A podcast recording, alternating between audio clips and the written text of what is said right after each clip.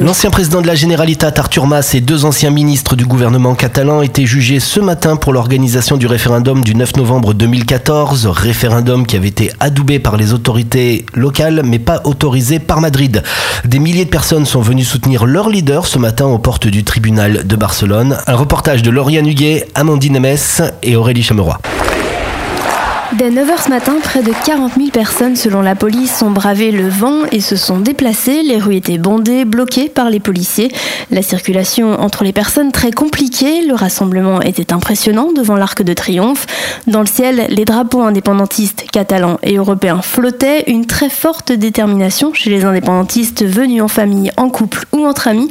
C'est le cas de Joseph, 60 ans, venu accompagné de sa femme. Je crois dans la démocratie et je vais faire un, une nouveau référendum parce que je veux l'indépendance de Catalogne. Une indépendance qui est au cœur des revendications catalanes depuis 2012 et qui a abouti à l'organisation du référendum de 2014. Toutes les personnes qui ont participé à son organisation étaient volontaires.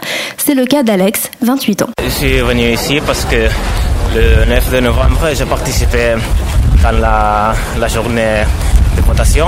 Alors, euh, je crois qu'il faut donner appui au président. Une volonté de soutenir Artur Mas, mais aussi et surtout de refaire un référendum, de voir une Catalogne indépendante et de marquer une nouvelle fois la différence avec Madrid, comme nous l'explique Anna Maria, retraitée et venue de Gérone pour l'événement. La Catalogne, c'est très important. Je crois que les Catalans n'avons rien à voir dans le reste de, de l'Espagne.